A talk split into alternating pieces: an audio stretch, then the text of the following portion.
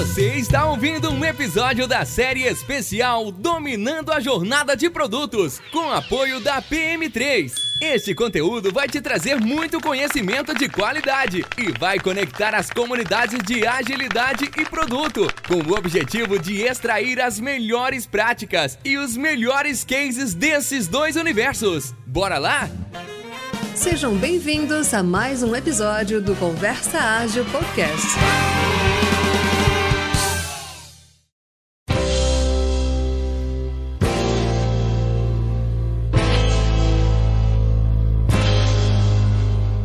Olá, ouvintes. Eu sou o Renato Macedo e estou aqui com o Odair Bonin. Oda, manda um oizinho, pessoal aí. Fala, galera. E aí, tudo certo com todo mundo? Todo mundo bem? Boa, estamos aqui com a Cassi, a Cassiane Vilvert. Olá, gente, tudo bem? Feliz de estar aqui, Renato, Odair. Legal. É, a gente queria há algum tempo falar contigo aqui. Que bom que deu certo te trazer para essa temporada aqui da jornada de produtos, né, com, a, com o apoio da PM3, né, e a gente vai falar sobre growth, né, essa parte de, de growth de produtos e tal, entender um pouco desse mundo, né, porque a gente fala muito de criar produtos, de manter produtos, mas e o crescimento, né, como funciona. Mas antes de mais nada, eu vou pedir para você, Cássia, se apresentar um pouquinho aí pra gente.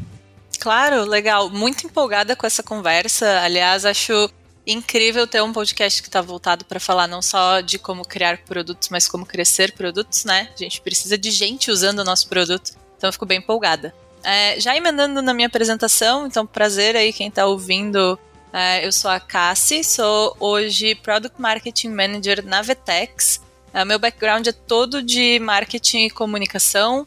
Me formei em jornalismo, trabalhei muito tempo com marketing digital e daí, mais recentemente, estou na Vtex com, atuando em marketing de produto, fazendo o papel lá de um conector, né? Conectando a área de produto com as áreas de negócio e garantindo que todo mundo que está falando sobre os nossos produtos, independente do lugar onde está no mundo, né? A Vtex é uma empresa hoje global, está aí além do Brasil em diversos países. Então, garantindo que todo mundo no mundo, quando está falando de Vtex, está falando da proposta de valor correta, está falando do diferencial correto do produto. É, e tirando as coisas da esfera técnica para a esfera de crescimento. Acho que já conecta bem com o tema do nosso podcast do que a gente vai estar tá falando hoje.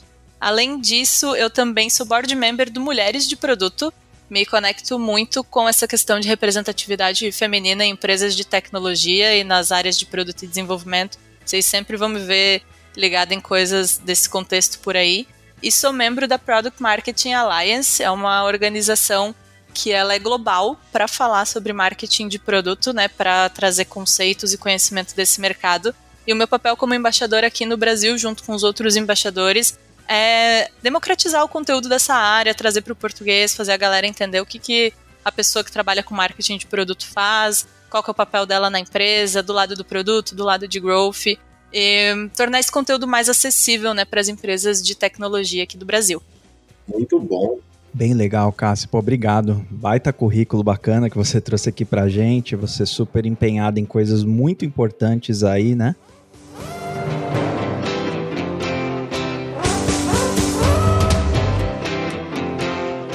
E acho que a gente pode começar do começo, né, Cássia? Assim, você é Product Marketing Manager, né? A gente sempre já falou aqui sobre é, o Product Manager, a pessoa Product Manager em vários episódios, né? Qual que é a diferença entre marketing manager e só product manager? Não só, né? Mas em relação ao título aqui, né?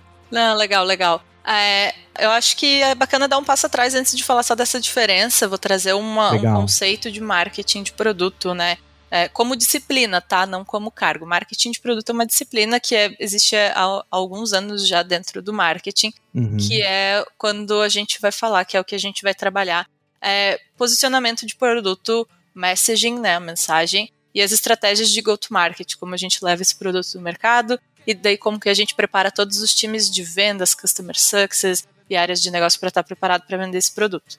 E aí, num contexto é, PM versus PMM, né, o que, que cada um faz, qual que é a diferença, as diferenças e semelhanças, em muitos lugares o PM, muitos lugares trazendo, por exemplo, né, startups, que tem que ainda não break-evaram ou startups que ainda estão entrando num momento de growth, ou às vezes que o produto tá ali saindo do MVP, indo para um market fit. Muitas vezes é o PM que vai fazer o marketing do produto também, pensar em como a gente vai comunicar aquele produto, quando, para quem. E aí, às vezes, é, dividir essa responsa com um time de marketing, em que pode não ter um Product Marketing Manager, né? É, e aí, empresas maiores, hoje, por exemplo, na Vetex, Product Marketing, eu estou dentro da estrutura de produtos, você vai olhar lá no org chart, né, na parte organizacional, e eu trabalho em dupla com PMs, com Product Leads, com diretores de produto, para garantir que quando a gente, desde o processo do discovery até o processo do delivery, né, fazer, descobrindo qual é o problema que a gente vai solucionar e realmente criando algum produto para solucionar aquele problema, a gente está sendo é, impulsionado e olhando para o futuro de onde a Vetex quer chegar e está no caminho certo, né? Tanto em entender o que, que a gente está resolvendo e para quem que a gente está resolvendo aquilo, como também depois como é que a gente vai comunicar isso para as pessoas. E aí a nossa maior diferença é que né, hoje na Vetex o PM é o responsável por entender profundamente o problema e construir junto com o time de desenvolvimento a solução que a gente está propondo. E nessa parte product marketing, né, eu atuo como uma influenciadora do processo, sempre trazendo conhecimento de mercado, no sentido, ah, já checou o concorrente, como ele está se posicionando e o que, que ele está fazendo? Já checou tendências de mercado e como é que outras pessoas estão resolvendo isso em outros softwares, ou até às vezes sem produto, mas né, o que está hoje rolando no mercado com relação a esse tópico? E já falou com seus usuários e com os clientes? Vamos bolar às vezes uma pesquisa, faço parceria ali até às vezes com product design. Uh, então nessa parte o PM é o dono do processo do discovery, do delivery, e aí product marketing contribui nisso. E depois, quando a gente vai chegando na parte de comunicar, tanto comunicar o roadmap, do tipo, quais são os problemas que a gente está pensando em resolver, sem prometer ainda a resolução, mas quais são as coisas que a gente vai atacar em três, seis meses é, e um ano para os clientes. Fazer essa comunicação bem alinhada, uma responsabilidade que aí não é do PM, e sim do Product Marketing Manager. E depois pensar em como é que as coisas que a gente está trazendo para o produto, novas funcionalidades, diferenciais, posicionamento, empacotamento de produto, né? Então, quais funcionalidades quando eu vendo, eu vendo juntas, qual eu vendo separadas, dando até uma olhada em estratégias de preço junto com as outras áreas de negócio é, e growth. Então, do tipo, o que, que a gente está cobrando, como a gente está cobrando, essa nova funcionalidade ela é cobrada ou não? Por quê? né, fazer essa parte de entrega mesmo do produto para o mercado e de comunicação e marketing do produto para o mercado. E aí pode ser tanto colocando super a mão na massa, fazendo campanha, criando material e toda essa parte de marketing mais raiz mesmo, ou hoje, como acontece na Vtex, né, a área de marketing ela funciona como uma fonte de informação confiável para as outras áreas de negócio. Então, faço pares com times de marketing de fora do Brasil, em outros países, quando a gente precisa promover um produto, faço pares com times de venda e times de customer success quando a gente precisa é, rever um posicionamento, rever um pitch, rever o pricing, a apresentação de vendas, ou então quando precisa rever o processo de onboarding dos clientes, quando precisa é, reestruturar ou treinar talvez alguém sobre o produto ou sobre a plataforma.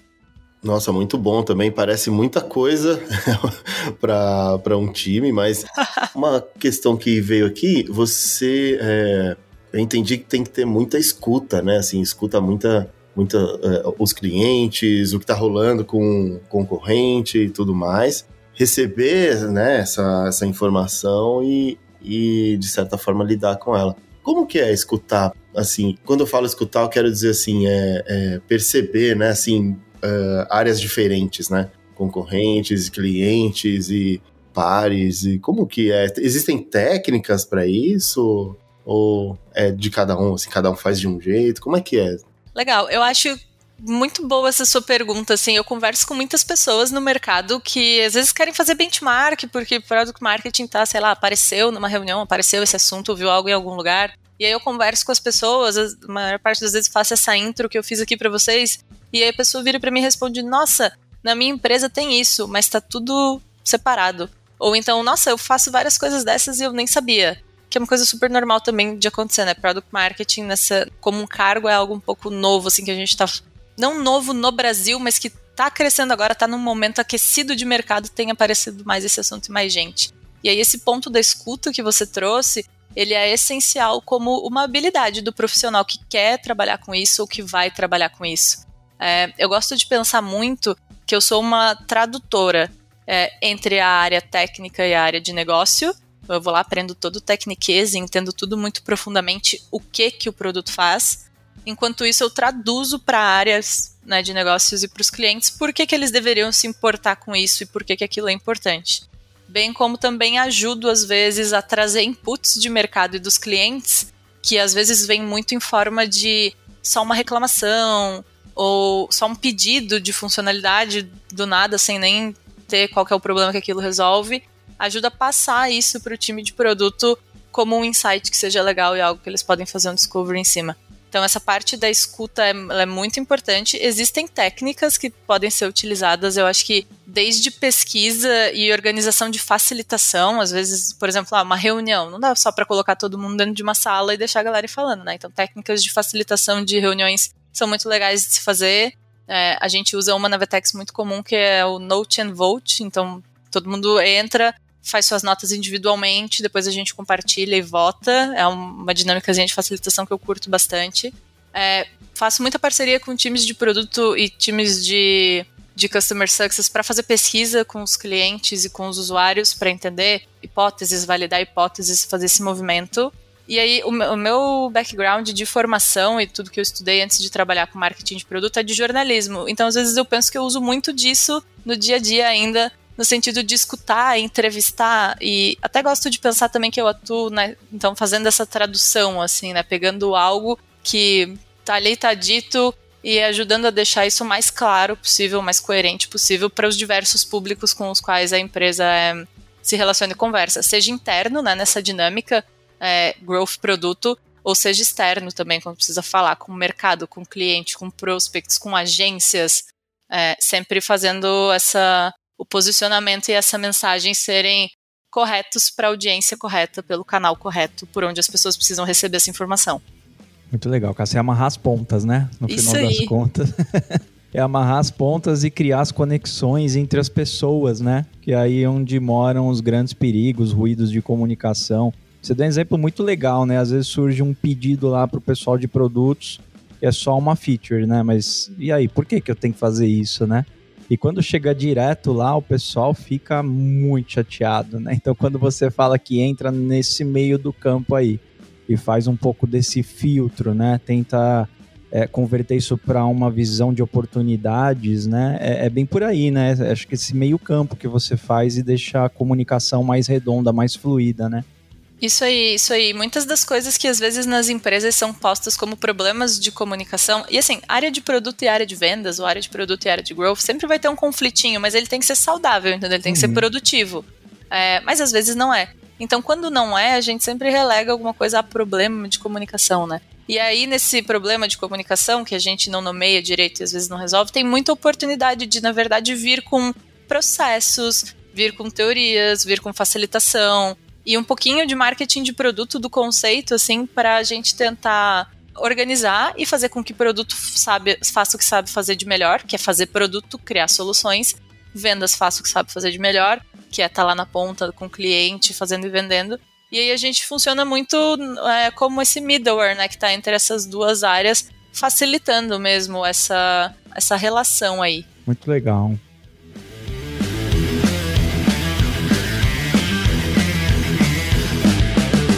Caso, assim, também, assim, para mim ficou claro, né, a parte do Product Marketing Manager, né? Era um termo que eu te confesso que eu não conhecia, mas você trouxe de uma forma bem didática, assim, deu para entender bem. E a gente fala muito sobre growth, né? É, o pessoal da PM3 ou até tem uma brincadeira, né? Como que é a frase que os caras colocam lá nas camisetas? Você lembra? Growth não salva produto ruim. Eu soube que essa frase ia ser uma é. camiseta, antes dela ser uma camiseta. O Marcel fez um tweet com essa frase e eu respondi: faz uma camiseta que eu quero. Olha é, só. Genial. a pessoa que deu a ideia da oportunidade. Não, e aí ele foi falar para mim depois: na real, a gente já fez já todo o é. merchan e já é, sabe? Eu falei, nossa, eu quero muito essa camiseta. é, genial mesmo. Isso, né? é, frase foi muito boa. E isso bota a gente para pensar, né? Uma frase que você fala, não, a brincadeira tal, mas você começa a pensar, né? Em que momento, né?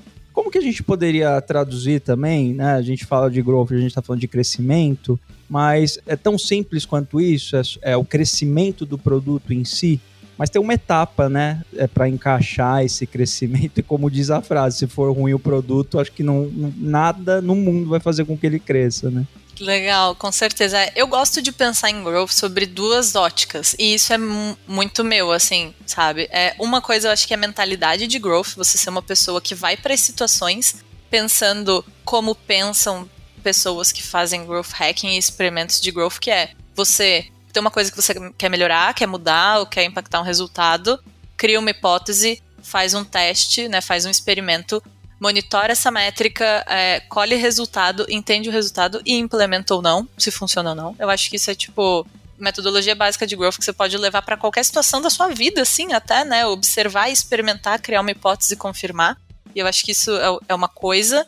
E outra coisa que eu gosto de dividir growth na minha caixinha mental eu divido assim, são uhum. os experimentos mesmo que a, as campanhas, as táticas, as coisas de operação que a gente coloca em prática dentro do nosso produto para crescer e realmente impactar uma métrica. E aí, para crescer, eu acho que dentro dessa palavra cabem diversas interpretações. Então, por exemplo, você quer crescer número de clientes novos, talvez você vá fazer aplicar técnicas de growth e essa mentalidade de growth em estratégias de marketing e geração de demanda. Seu site, campanhas pagas, mídia de performance, uma landing page, e-mail marketing, é aí que você vai estar tá olhando né, para growth nesse sentido. Testando novos canais que você não testou antes, etc.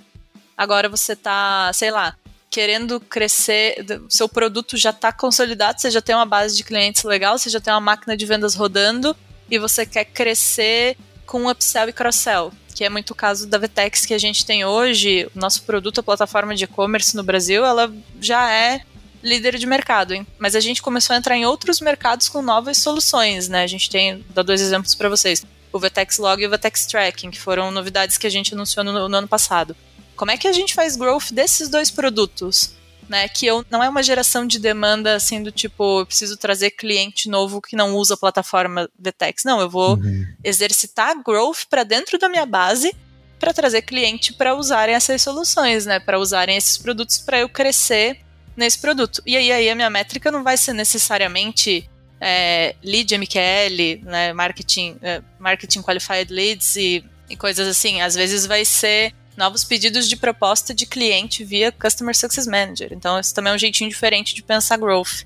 Uhum. E de diferentes mercados e momentos de produto, acho que growth também significa coisas diferentes. Do tipo, se você ainda não encontrou o seu problem solution fit, que é tipo, realmente existe um problema para o produto que eu quero criar. E se você não encontrou ainda o seu product market fit, que é, beleza, existe um problema e as pessoas pagam para ter aquele problema resolvido, né? Pagam pelo meu produto. Não tem muito como você tentar aplicar growth numa coisa que ainda não passou nem a esfera de entrada, né? Então eu acho que growth é algo que é legal de se aplicar, mas ele não é uma obrigação, assim, no sentido de que todo mundo precisa fazer na mesma hora, do mesmo jeito. Você precisa olhar e ver o que, que faz sentido para sua operação, para o seu contexto, qual que é a métrica, qual que é o número, né? Ter bem definido e bem escopado o que, que é esse crescimento, para daí você conseguir implementar táticas e coisas de operação que façam efetivamente a sua empresa crescer.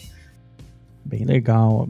quando eu ouvi a Growth, eu sempre pensava no momento, né, Cássio? Mas você traz aqui que a gente está falando muito mais de uma mentalidade, né? É uma forma de pensar sobre isso, isso desde o comecinho, tô criando alguma coisa, né? Sempre pensar nessa forma até chegar propriamente dito no momento de crescimento de escalada do produto, né? É, eu gosto muito desse approach. Eu gosto uhum. dessa é a forma como eu penso growth no meu dia a dia. Eu, por exemplo, hoje não tô dentro de uma área de growth. Eu tô dentro da área de produto.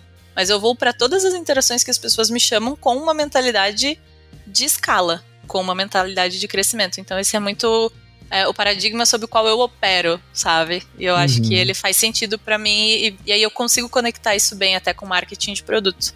Legal. E você trouxe uns, alguns exemplos aí, né, da Vtex. É, se você tiver mais exemplos de, de growth, assim, alguns exemplos diferentes, até de experiências anteriores também, E, e, tem um tipo de exemplo, Cássio, que a gente adora e vamos ver se você vai poder compartilhar com a gente que são os que deram errado de alguma forma, né?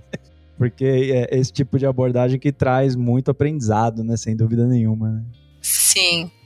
Cara, eu tenho um legal para contar que não é da Vetex, é de uma experiência profissional anterior que eu tive na Social Base. Social Base é uma startup de Floripa é, e era um contexto bem diferente do que eu vivo hoje na Vetex, né? A Vetex tem, sei lá, mil pessoas, 20 anos de empresa, um produto consolidado. A Social Base era uma startup de 25 pessoas é, com um produto mega recente tal. É uma plataforma de comunicação interna, comunicação corporativa, que é, por sinal, daí bombou nesse mundo home office que a gente está vivendo, né? Todo mundo agora que não tinha ferramentas de comunicação nas suas empresas está precisando se comunicar. E aí, assim, lá, é, o, o, produto, assim, para dar uma visão para vocês, para poder contextualizar até melhor a história, uhum. ele é algo que pode se dizer concorre com o Workplace do Facebook, que é uhum. uma, uma plataforma de comunicação corporativa, e numa pegada de chat, talvez um pouco com o Slack, assim, né? Que também é para as equipes se comunicarem com certeza é mais simples do que o Workplace, né? Porque eu tenho Sim. um ranço do Facebook que vocês não acreditam, gente. Eu não sei se é um problema de idade que eu tenho, mas eu entro lá e me perco imediatamente. Eu não sei o que fazer ali. O Workplace é muito parecido, né? Praticamente igual. Sim, então, sim. Bom, Renato, assim, ó, complementada, segundo os jovens, o Facebook é para nossa idade mesmo. Então lascou, então sou jovem demais pro Facebook, vai ver que é isso. é, é o mote da Social Base, assim, quando a gente vai fazer esse paralelo com o Workplace, era muito que, assim, o Workplace é uma ferramenta que ela é de massa e ela foi feita para, né, aquele receitão de bolo, assim, todo mundo usa aqui ou não usa mais. Uhum. É, quer usar ou não, ou não usa. E a Social Base a gente tinha essa proposta de valor de entender o mercado brasileiro, entender as empresas brasileiras e como elas se comunicam e pensar uma plataforma que realmente funciona para esse momento de mercado desse tipo de comunicação, né? Então, como, isso, como você falou, assim, tinha muitas pessoas que, pô, não, não tem às vezes vivência digital, assim, ou tanta intimidade até com tecnologia para entender como usa o workplace, que era uma coisa super complexa, né? O Social Base era muito mais simplificado e entregava um valor bem mais legal. Sem falar que o billing é em reais, né? E o billing do workplace ele é em dólar. Então, tipo, nossa, a diferença de custo para as empresas com Social Base era muito mais legal, assim, fazia muito mais sentido. E me parece que ele já resolve um problema, né, cara? Porque a minha dor ele já resolvia, né? Pelo que eu entendi aqui, já, já achou, já tem um fit aí de, de solução. Sim. E eu particularmente vou contar para vocês, tá? Eu uso Slack hoje como ferramenta de comunicação. E o Slack me dá uma FOMO, hum. aquele fear of missing uhum. out, assim, tipo aquela notificação doida, mil threads e mil canais. E no Social Base, as coisas de comunicação, a proposta da plataforma é organizar a comunicação das empresas, esse fluxo de comunicação que às vezes fica doido, fica no e-mail, fica no chat, fica no Slack. É uma ferramenta que dá uma organizada nisso aí. Tá Não fica te inundando ali de é, notificações, né? Isso. Agora mesmo, eu tô me controlando aqui, mas eu deixei uns, uns negócios abertos, tem uns, já uns números aqui no WhatsApp, tem outros números aqui no Meet do Google, mas não vou dar atenção para nada disso agora, vou me conter. E outra, eu achei que era só comigo que rolava esse lance do Slack. Eu também uso o Slack no dia a dia. E, e fala, caramba, cadê as threads? Alguém me marcou em alguma coisa e tal. É, é muito louco isso, né? Também, sei lá, não me sinto tão bem assim, né? Não, total. Gente, só esse assunto, tipo, Slack, home office, pandemia e FOMO dá outro podcast. Nossa, Fica a dica aí de um pauta pra vocês. Total. Já vou anotar, já vai pro meu trelinho aqui. É muito bom.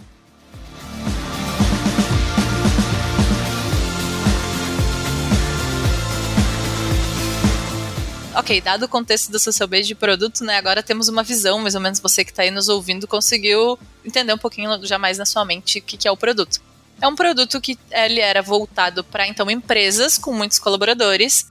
Quem compra normalmente é a pessoa que está tentando organizar esse fluxo de comunicação. Pode ser um RH, pode ser uma equipe de marketing, às vezes até uma equipe de vendas ou o próprio CEO, que é melhorar às vezes cultura organizacional. E isso tudo perpassa pela comunicação. E aí, mas quem usa no final, no final do dia, são os colaboradores. Então tem duas propostas de valor aí que a gente precisava vender, né? Uma para quem era de negócio que ia assinar o cheque no final que era quem ia pegar o contrato e realmente comprar a plataforma, e outra para os usuários finais, que eram quem precisava entrar na plataforma para que ela realmente entregasse o valor né, prometido que a gente estava trazendo no nosso pitch. E aí, uma tática de growth que foi um aprendizado até para a gente ver como podia melhorar marketing de produto dentro da Social Base, porque eu comecei a trabalhar com isso lá ainda, quando estava numa cadeira de marketing lá, foi que a gente pensou, poxa, vamos mudar a nossa estratégia de geração de demanda, né? De MQL, a métrica que a gente estava olhando, que eram os Marketing Qualified Leads, as pessoas que iam lá e diziam: quero ver um vídeo da solução, quero conversar com o consultor, quero pedir uma demonstração. É Essa era a lógica. contato, né? Essa métrica. Isso. Só que um, um, contato mais próximo que eu já vejo funcionando, etc. Né? Isso aí. Legal. A gente resolveu trocar dessa perspectiva de que a pessoa precisava manifestar essa intenção, fazer essa levantada de mão que a gente chamava, né? Para uma lógica de vamos deixar as pessoas experimentarem o produto. Então a gente começou a estudar as outras é, buzzwords que agora aí também estão muito na moda, que era o tal do Product Led Growth, e a gente começou a olhar para a métrica que era chamada PQL, né? Product Qualified Leads. Então, quem é que estava pedindo para testar o nosso produto? Quais eram essas empresas e se esses leads eram qualificados? E aí, o primeiro teste que a gente fez isso de growth, a gente arrumou toda a campanha de marketing, montou uma segmentação que tinha tudo a ver, eram leads que na nossa na nossa base, dentro da nossa régua, né, eles estavam super quentes, então faria muito sentido. E a gente combinou esse teste para essa estratégia. A gente queria ver quantas pessoas, depois de experimentarem o produto, iam entrar para o nosso ciclo de vendas, né? E beleza, colocou no ar, botou para rodar. As pessoas converteram na primeira etapa de funil, que era ali né, engajar com a campanha, abrir o e-mail, abrir o ads e querer pedir o teste do produto. As pessoas entraram no produto, e aí nesse ponto eu fiquei muito contente, porque foi uma conversão que a gente estava em dúvida com relação ao formulário, onde colocar, a quantidade de campo e etc e tal. Mas rolou, a galera entrou. Pedia o cartão já nesse ponto, Cássio? Não pedi o cartão. Ah, que eu resisto muito a esse Não pedia, não pedia.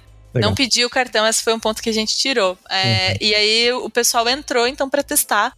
As pessoas ficaram, não lembro exatamente a média de minutos, mas uhum. pouquíssimo tempo e foram embora. E aí a gente ficou sendo tipo, ué, que aconteceu, né? Foi sucesso? Não foi sucesso? O que, que aconteceu? E a gente descobriu que a proposta do produto, quando a gente mandou a campanha, estava fazendo sentido no problema, na dor e mais ali nas coisas topo e meio fundo de funil. A gente estava acertando o que, que a gente estava falando, o problema que a gente estava se propondo a resolver e com quem que a gente estava falando. Então isso estava certinho. Mas quando as pessoas entravam no produto, elas não sabiam o que, que tinham que fazer ali dentro. Então elas não estavam fazendo nada. E elas estavam fechando a janela e indo embora. E aí isso trouxe pra gente muitas reflexões, né? Então, tipo, esse foi um teste de growth que foi deu certo, mas foi meio fail, né? Foi meio falho, que foi o que você pediu pra eu contar. Sim. E aí abriu as portas da nossa percepção pra gente perceber que a gente podia apresentar muito melhor o nosso produto em todos os nossos canais de comunicação da empresa. E dentro do próprio produto a gente podia fazer com que ele se comunicasse melhor com as pessoas. Na parte ali de onboarding, de fazer um setup legal, e de mostrar para as pessoas um primeiro valor, assim, né? Para que o que a gente estava prometendo no marketing de valor realmente fosse entregue dentro do produto. E aí foi isso que me fez estudar mais profundamente marketing de produto. E foi na Social Base, depois desse episódio, que eu comecei a pensar mais em marketing de produto e trazer isso para o meu dia a dia, até que hoje eu trabalho só com isso, com essa mentalidade, assim. Mas foi um teste que me mostrou muito dessa oportunidade de não adianta só você promover o problema que você resolve se as pessoas não entendem realmente como é que elas tiram o valor do seu produto. Você precisa de um produto muito bem posicionado, de uma mensagem muito clara, né? E de sacar de estratégias e tal. Você pode fazer tudo certinho, mas se nesse pulo do gato aí de é, abordar as pessoas de alguma forma, é, é, ter algum problema nesse ponto, aí já não, não rola o que tá esperando, né? Sim. Mas bem bacana, Casa, se a gente gosta desses exemplos, porque são os erros que trazem vários aprendizados, né? Então, com certeza, vocês melhoraram muito a qualidade dessa comunicação, né? Sim, melhorou disso, né? demais, né? melhorou uhum. demais e eu aprendi muito mais sobre isso. Isso me deu condições de daí também é, testar isso em outros contextos, né? Por exemplo, lançar novas funcionalidades, que sempre era uma coisa mega problemática, uma dor de cabeça, tipo, tirava o sono da galera. Uhum. E foi um uhum. processo que a gente resolveu. E também foi um dos primeiros processos na Evatex que a gente começou a resolver com marketing de produto. E aí esse é um ponto legal de comentar, eu achei da sobre o growth, que cara, quando eu falo isso eu fico pensando, mano, a galera do growth raiz assim deve me detestar quando eu falo isso. mas eu preciso dizer. Se é polêmico, é... a gente gosta também, Cássio, manda aí. Eu não acho que é polêmico, tá? Mas eu fico assim, do, tipo, eu acho que é um convite a uma reflexão. Legal. Que Pode é... ser o título do episódio, hein, gente? Vai nascer o título em câmera lenta, vamos lá. Muito bom. Que é. Você pode optar por definir growth e usar growth nas suas táticas do seu negócio, se é um momento, se é uma mentalidade, se é um jeito de trabalhar, você pode escolher qualquer uma dessas definições. Uhum. Mas nenhuma iniciativa de growth que você fizer vai funcionar se você não tá com um posicionamento de produto bem alinhado e uma mensagem bem alinhada. Então, tipo, você vai fazer muitos testes de canais. Você vai colocar muito dinheiro em muitos lugares diferentes. Você vai fazer muitos experimentos, mas todos eles não vão estar tá com 100% do potencial, digamos assim, se você não definiu bem e não fez todo mundo entender, e aí todo mundo dentro da empresa e fora da empresa, o que que seu produto faz, por que que ele existe e por que que as pessoas devem se importar com isso, sabe? Então, tipo, táticas de growth, e para mim é isso, growth é muito né, uma mentalidade que você aplica em táticas.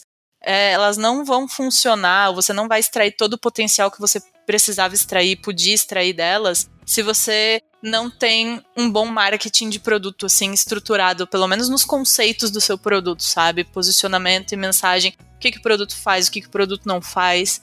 É, até para você poder testar em cima disso, né? Então essas definições são muito importantes. Eu vejo marketing de produto como uma coisa muito base para que em cima você crie estratégias de growth para que em cima disso você cresça e aí para ter um crescimento realmente sustentável, né? Não ficar trazendo galera que às vezes ah, cliente que não tinha fit ou criando expectativa errada, ou trazendo muita gente, mas às vezes depois sofrendo com churn alto. Então, existem vários motivos pelos quais essas coisas acontecem, mas com certeza marketing de produto ajuda a essas coisas é, serem mais alinhadas e acontecerem menos, assim.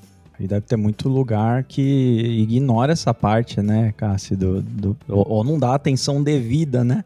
E aí fica aquela bola ali de solta ali, ninguém chuta, ou chuta errado, e aí Contratar pessoa especialista para resolver isso. Cara, um, um, caso de picuinha clássica, que é um sinal de que pode melhorar marketing de produto numa empresa, é aquela assim, né? O vendedor vai lá, vai fazer no final do mês, ou no final da semana, ou no final do quarter, né? Que seja a periodicidade e o fechamento. E aí o vendedor fala, ah, esse, esse, esse eu não fechei porque não tinha funcionalidade X e o produto não faz o que o mercado está pedindo e o produto não faz o que o concorrente tem e o produto não é competitivo. Aí você olha aquilo e fala, putz, verdade, tem uns gaps de produto que talvez a gente podia endereçar. Ou então a galera de vendas fecha milhares de contratos e aí depois fica chegando lá em produto um negócio assim. Então, gente, a gente vai ter que parar a sprint, o que estava no planejamento, porque o cliente X, que é um tier muito grande, que é um projetão que paga super bem, precisa que a gente faça a funcionalidade Y. E aquilo nem estava no roadmap, sei lá. E aí o produto cai naquela de, pô, vendas está vendendo que o produto não entrega.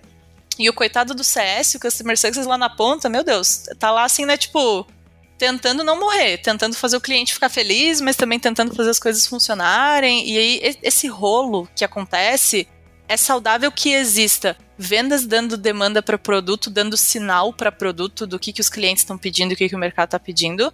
Mas não pode ser um conflito que não é saudável, nesse exemplo que eu dei para vocês. E, e, produto também tem que ter um espaço na sprint para quick wins, né? Para coisas que são feitas rápido, que entregam valor rápido, que às vezes só de você fazer um MVP já consegue, né, abrir um beta ali e mostrar valor para um cliente. Mas não tem que ser também, pô, parou tudo, trava roadmap para a gente atender casos específicos de coisa que foi vendida enviesada, sabe? Essas coisas, esse exemplo que eu dei para vocês, é um sinal de mega oportunidade de trabalhar marketing de produto na empresa. Para que vendas, quando o vendedor for fazer é, os approaches, ele, né, as abordagens, ele tenha material, ele tenha repertório, ele tenha orientação de o que, que o produto faz, o que, que o produto não faz, por que, que as pessoas devem escolher o produto e não o outro, que é uma parte que a gente chama né, de sales enablement, de dar para a galera de venda tudo que eles precisam para vender. Enquanto isso, marketing de produto pode organizar a galera de vendas a pegar esse feedback, montar isso de um jeito bacana e levar para produto como insight, entendeu? Porque o PM tem sim que ouvir vendas, tem sim que ouvir o cliente, tem sim que ouvir o mercado, mas não precisa ser ele a única pessoa ouvir sozinho, né? Se eu levo já para ele alguma coisa um pouco mais estruturada de visão, o trabalho ele rola muito melhor. E aí o PM pode se concentrar em outras coisas, como por exemplo tocar isso junto com o time, a melhor forma de entregar, dar a celeridade que precisa e tal. Então, esse é um exemplo que eu acho que é bacana compartilhar com vocês de né, como o marketing de produto atua entre essas duas coisas e um sinal de se você que está aí nos ouvindo se identificou, se isso rola na sua empresa, se você já viu isso em algum lugar, marketing de produto podia ter entrado aí para fazer esse alinhamento. Nossa, muito bom. Nossa, que vai ter gente chacoalhando a cabeça enquanto a Cassi fala, se acontece com vocês, né?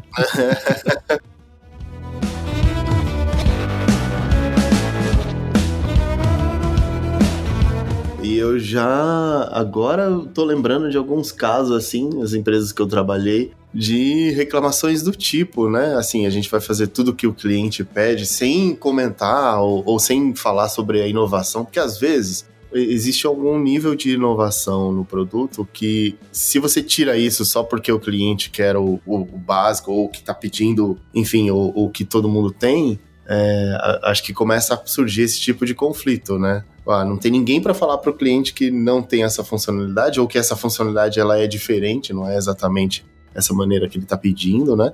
Uhum. E, e, eu entendo a galera também de produto, ou o Customer Success tentando é, atender, né? Não, calma, a gente tem sim e tudo mais. E às vezes não tem. Enfim, eu não sei se, se é mais ou menos assim o rolo, mas muito bom esse seu exemplo. Imaginei essas coisas acontecendo. Olha só, eu é, acho que já falei alguma vez em algum episódio. Eu sou, eu gosto muito de perceber como ó, os apps se comunicam, né? Assim, a comunicação, a, a, forma com que se comunicam. Inclusive quando dá algum tipo de bug, assim, eu, eu coleciono print de quando dá um bug no aplicativo para perceber como que é passada aquela mensagem, né? Uhum. É, inclusive, assim, acho que a do Waze foi uma dos melhores, assim mostra um, um, carrinho assim no meio do nada, perdido, assim, sabe? E uma mensagem bem bonitinha embaixo. Enfim, uh, isso também tem a ver com comunicação, né? Mas isso também atinge, assim, quem tá com o product marketing é, também é, se sente envolvido por esse tipo de comunicação ou, ou não chega nesse ponto? Cara, depende. Pode ser que sim ou pode ser que não. Isso é uma coisa que eu acho bacana de falar, que marketing de produto, dependendo da empresa, da necessidade da empresa, da maturidade do software, da maturidade do mercado, até de quantas pessoas tem e tal, vai ter atribuições diferentes. Vai ter em algumas empresas marketing de produto bem, bem voltado para marketing de geração de vendas, Boa. e em outras bem voltado mais para tipo customer marketing até. Tem algumas que tem marketing para parceiros e etc. É, vou dar um exemplo da Vetex hoje, né? O que, o que acontece lá. A gente tem um pouco de envolvimento com comunicação de incidentes, por exemplo. Tem algum problema, ficou indisponível, caiu alguma coisa. Como é que a gente comunica? Não é marketing de produto que faz toda essa comunicação, porque isso pode acontecer em horários em que só quem tá um call, que é o desenvolvedor que trabalha nesse regime, né, e tal, o cara que cuida lá do reliability, é, tá online e aí ele tá olhando, sei lá, cai de madrugada. Poxa, se o cara tiver que me acordar para mandar um e-mail marketing, eu acabei com a vida dele, né? É, mas a gente ajuda a criar os processos de comunicação dentro da empresa para que quando a gente fala com os clientes e com os usuários, é, tudo tá no mesmo tom, sabe? Uma coisa que indica também que pode dar uma melhoradinha, e aí não necessariamente precisa ser product marketing, mas em marketing no geral, é quando uma, sabe, você acompanha uma empresa, acompanha uma marca, e aí nas redes sociais ela é de um jeito, mas daí no e-mail ela é de outro, e aí vem um negócio técnico que você viu que provavelmente não teve alguém de design olhando aquilo ali, porque apesar de estar tá nas cores da marca, aquilo tá meio estranho. Então fica uma comunicação meio esquizofrênica, sabe? Na Vetex uhum. a gente pega essa bola enquanto product marketing para pensar que todo mundo quando entra em contato com os canais da Vetex precisa ser é, impactado de uma forma consistente e com coesão e coerência, né? Essas duas coisas. É, isso é importante. Então, e a gente também preza muito daí quando a gente fala da comunicação de incidentes pela clareza, né? Então, a gente eventualmente faz e ajuda a galera quando a gente tá online, quando ocorre durante o dia, etc e tal. Mas se não, a gente deu para as pessoas um processo de como seguir, como você escreve um bom reporte, como você posta na parte ali da, do monitoramento. Nossa, eu esqueci o nome do lugar.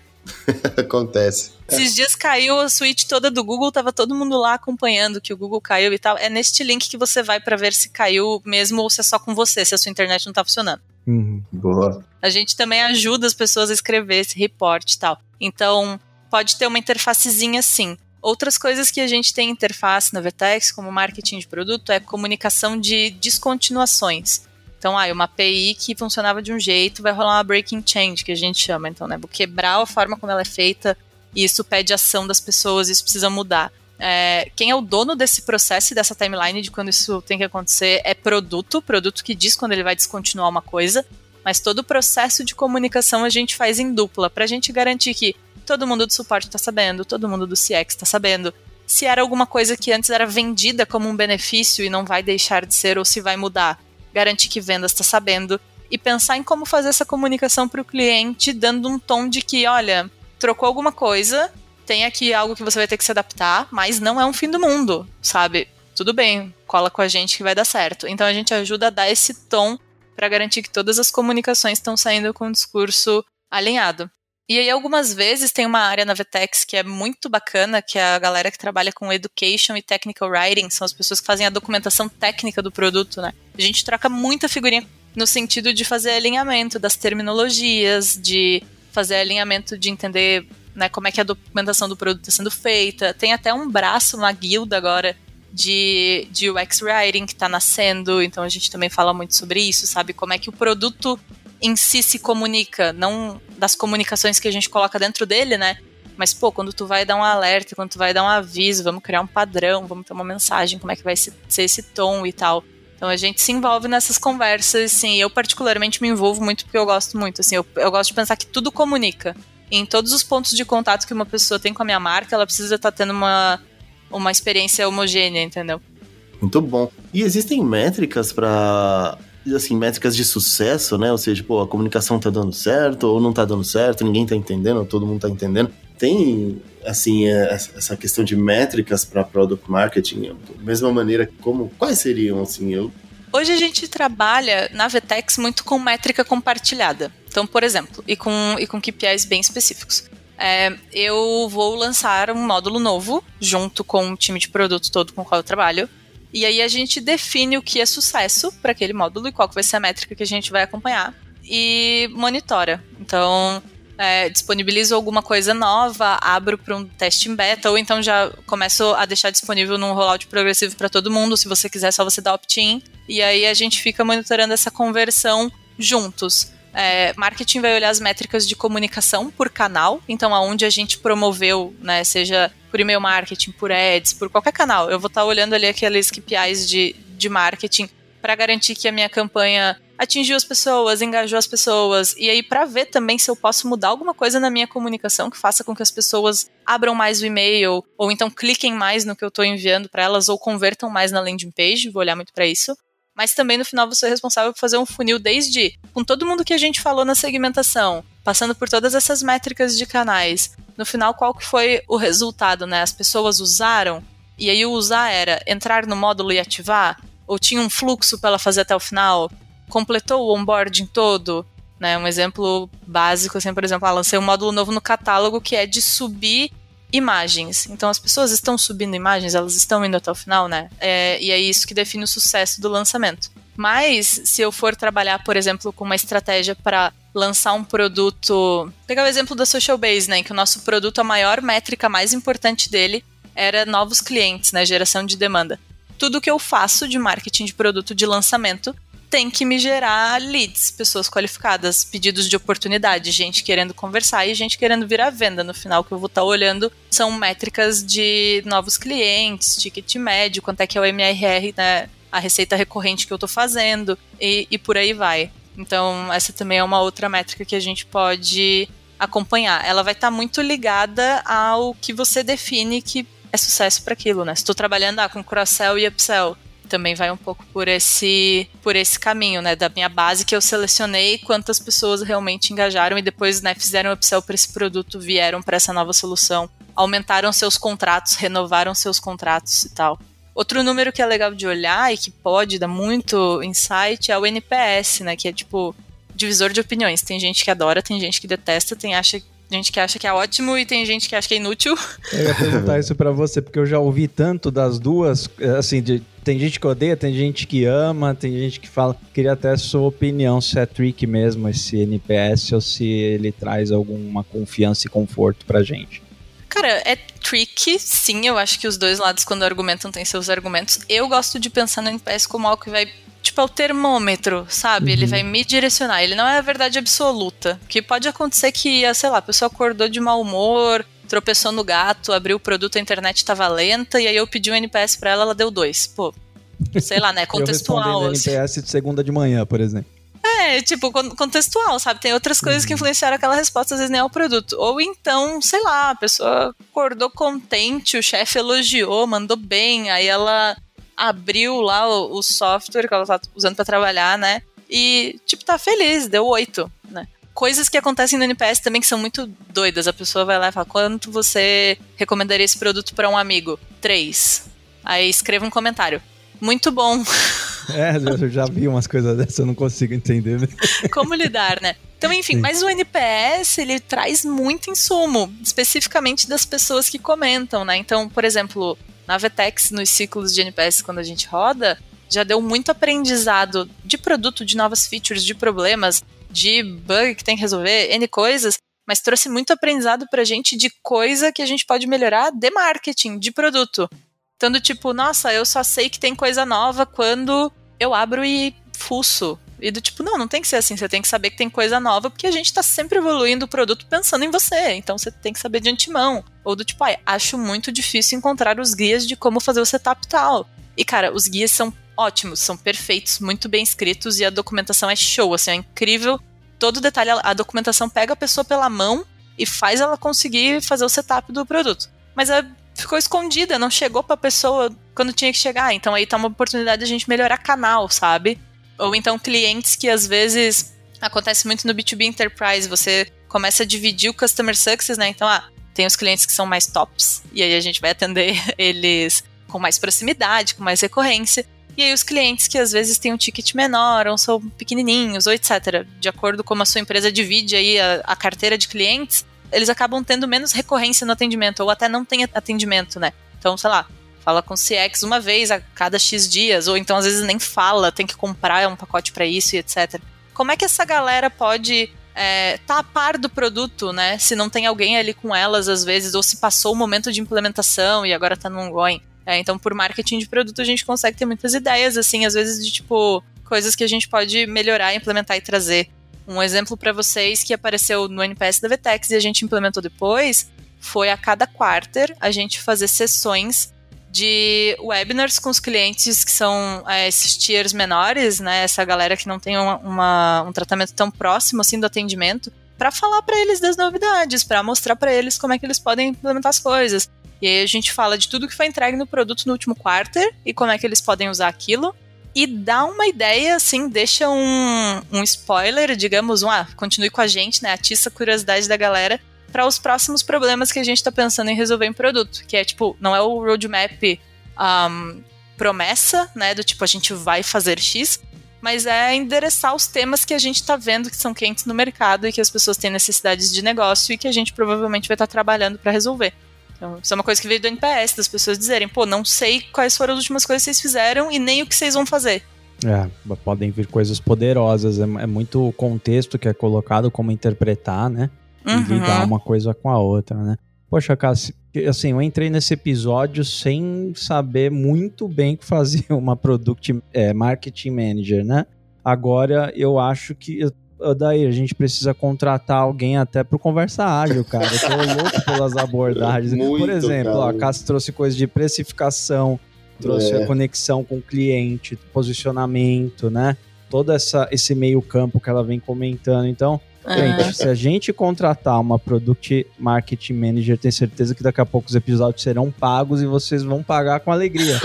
então e vão pagar felizes sabendo por que, que o Conversa Ágil é melhor do que todos os outros concorrentes. Porque podcast agora tem muita concorrência, hein, gente? Vou só Sim, soltar é a provocação aqui para vocês Sim, e, tipo, é reflitam. A gente precisa se posicionar diferente, porque assim, a gente começou, tinha um ou dois podcasts, né? Hoje tem é. uns 20 ou 22 podcasts. É. Então a gente precisa precisa de um pensamento de marketing ligado a produto. Cássio, assim, a gente vai tentar fazer uma proposta para você em seguida. Legal. Pegando esse teu gancho, eu queria recomendar, né, para se mais pessoas assim como vocês começaram a ouvir esse episódio sem fazer a menor ideia do que eu tava fazendo aqui, porque eu tava aqui falando. E aí agora acharam bacana, eu indico muito, muito no blog da PM3, tem alguns artigos, teve um que inclusive eu escrevi lá sobre marketing de produto, o que, que é, o que, que faz, diferenças e semelhanças, acho que é um conteúdo bom para procurar. E a gente tem uma comunidade da Product Marketing Alliance, que é uma organização global, né? Mas a gente tem uma vertente no Brasil. Tem um canal do Slack e tal, em que a galera tá lá trocando sempre ideia e falando sobre isso. Então, profissionais e pessoas que quiserem é, saber mais sobre o assunto, né? Se aprofundar e tal, eu mega recomendo essas duas fontes, assim. Product Marketing Alliance também tem conteúdos muito bons. A maior parte em inglês, o que daí não sei se deixa tão acessível assim, né? Mas ainda assim é uma boa referência. Legal, Cássio. E como você já começou aqui o que a gente chama de momento jabá, que não é só venda, não, não é só a parte de vendas, mas também parte de indicações, que a gente acha tem um valor gigantesco essa parte aqui. É, que mais você recomenda pra galera? E mesmo se você quiser vender alguma coisa, pode vender também, caso não tenha problema nenhum, não. Eu né? quero fazer um parênteses de que isso não foi combinado, tá, pessoas? Não, super. não foi mesmo. Não foi mesmo, mas a Cássia que puxou pela primeira vez, o ouvinte que puxa assim, e a gente gostou, manda bala, Cássia. boa, boa. Cara, indicações. Então, eu tenho uma aula minha de introdução a Product Marketing na, no curso da PM3 de Product Growth. Então, quem trabalha na área de Growth, se quiser entrar mais por esse mundo do marketing de produto, é, pode dar uma olhada lá. Se quiser se aprofundar mesmo muito, se formar em product marketing, eu aconselho as pessoas a esperarem um pouquinho, porque em breve virão novidades por aí. E esse é o máximo do spoiler que eu posso dar aqui agora. Olha só, curiosidade agora foi lá pro, pro limite. É. Além disso, eu recomendo. Tem livro clássico, gente, de marketing, muito clássico mesmo, que é o Philip Kotler, Marketing 4.0. O cara fala de vários conceitos bem lá, sei lá, do, dos primórdios da administração, mas com uma roupagem nova. E aí isso é bacana para quem, por exemplo, ah, você conseguiu chegar nesse podcast até aqui e você não é de marketing. Parabéns, você é um vencedor. E aí, se você quiser saber mais de marketing, você pode dar uma olhada lá. Eu acho que é legal. Eu amo o Hooked, que é como criar produtos né, que, que formam hábitos. Eu acho que é um baita livro também. Muito legal. Tem um podcast BR que é sobre product marketing. Gente, pode fazer merchan de oh, podcast externo claro, no podcast de vocês. Claro, muito bom. Tem uma galera muito boa que faz o Lança Produto podcast, que fala de várias coisas sobre marketing de produto. É, e aí é muito legal, tipo, pessoas que vieram de diferentes backgrounds, de diferentes experiências e hoje trabalham com isso, eles trazem convidados e tal. É muito bacana, bacana, De, de ouvir, de ver. Uhum. É, e eu acho que isso aí, o meu repertório de dicas por aí. Show. Muito bom, Cássio. Pô, obrigado. Show. Você trouxe dicas valiosas, você trouxe o assunto de uma forma super leve e didática também aqui, né? Então, muito, muito, muito obrigado por trazer esse assunto de uma forma tão bacana. É isso aí, eu comecei o episódio sem saber quase nada ou nada, e agora já conheço alguma coisa, já conheço porque a explicação muito leve mesmo, muito boa. Obrigado por participar, Cassi. E até o próximo episódio. É isso. até mais. Com certeza viram outros que a gente tem muitos assuntos aqui. Eu já anotei aquele assunto do home office com é, versus FOMO, viu, Cássio? Tá anotado aqui. Me convida que eu venho, porque eu gosto muito desse assunto também, mas ah, aí então, já é outra pauta. Por dois motivos, né? O primeiro que eu acho que eu tô sofrendo desse trem, então a gente já é. conversa, e o segundo que é um assunto muito interessante. Total. É, eu agradeço muito vocês, Odair, Renato, adorei participar, é, foi uma conversa muito boa. Espero que quem está ouvindo também tenha curtido. Obrigado a você que está aí do outro lado no seu fone de ouvindo, nos escutando. É, espero que tenha também deixado quem já conhecia, espero que tenha gostado de mim falando sobre aqui marketing de produto. Quem não conhecia, bom, bem-vindo ao mundo do product marketing. Quem quiser saber mais também, quiser trocar ideia, super aberto, super acessível, então fico à disposição. Adoro fazer benchmark com as pessoas, adoro falar do que eu faço. Então, é, me disponibilizo aí, gente. Adorei, adorei participar mesmo, tô muito contente. Legal, pô, que bom, a gente também. A gente vai deixar na descrição do episódio o seu contato, assim, pra galera se conectar aí. Legal, massa. Boa. É isso, Cássio. Muito obrigado. Valeu. Valeu, galera. Obrigado. Até mais. Tchau, tchau. Tchau, tchau. Você ouviu mais um episódio da série especial Dominando a Jornada de Produtos, com o apoio da PM3. Para ouvir mais, acesse o nosso site conversaagil.com.br e mande seu feedback pra gente.